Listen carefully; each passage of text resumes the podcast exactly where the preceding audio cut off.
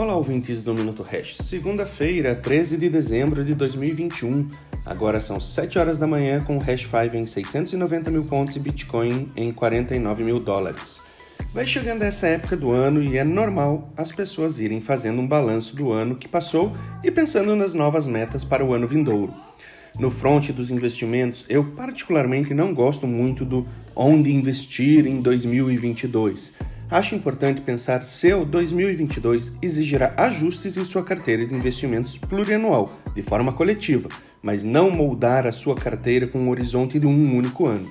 Em teoria, a vida não acaba em 2022, e mesmo assim, costumeiramente, o consenso desse onde investir em tal ano costuma errar feio. Na retrospectiva, no final de 2020, existia um forte consenso de que a Bolsa Brasileira seria um dos melhores ativos para 2021.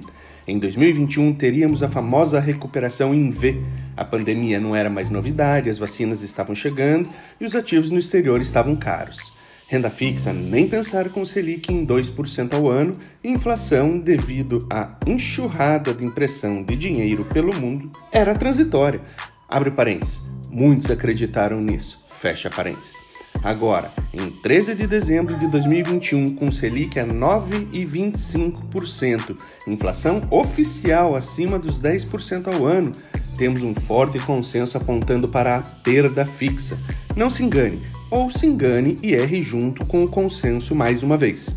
No acumulado desse ano até agora, quando gravo esse minuto, o Ibovespa, que era o queridinho para 2021, apresenta queda de 10%. E o dólar, que estava caro, segue com alta de 8%. Só para constar, Bitcoin com alta de aproximadamente 85% e Hash 5 com alta de 380% só nesse ano. Mas então, onde investir em 2022? Em 2022, 2023, 2024 e assim por diante, eu não abriria mão de ter na carteira Bitcoin, dólar e Hash 5. Como disse um dos presidenciáveis sobre as eleições do ano que vem, mais sujas e sórdidas da história.